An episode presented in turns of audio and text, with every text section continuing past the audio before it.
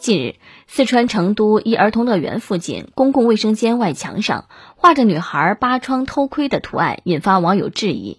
画面中，一公厕的外墙上，一个身穿黄色连衣裙、扎着两股长长的大辫子、赤脚的小女孩，双手趴窗户上，给人感觉就是在偷窥卫生间。网友看了也纷纷表示不理解这画的含义。三十号，园区工作人员表示，墙画并非他们绘制，已向政府反馈，这两天就会将壁画处理掉。这几天那可真是各种妖魔鬼怪都出来了哦。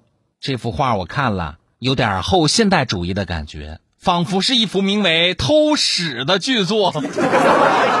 园区也挺厉害的，一句“墙画并非他们绘制”，什么都撇清了哈。但凡画画的。园区管理人员、项目负责人，其中一个有脑子，也不会出现这种情况。其实单看这幅画可能没什么问题，但是画在儿童乐园的公厕外墙，那可就变味儿了。一个那么隐私的地方，还能不能让孩子们好好的上厕所了？最近网上曝光好多的儿童教材、绘本的插画都出现了问题。儿童是祖国的未来，一定要严查整改。不要让错误的价值导向荼毒咱们孩子的三观了。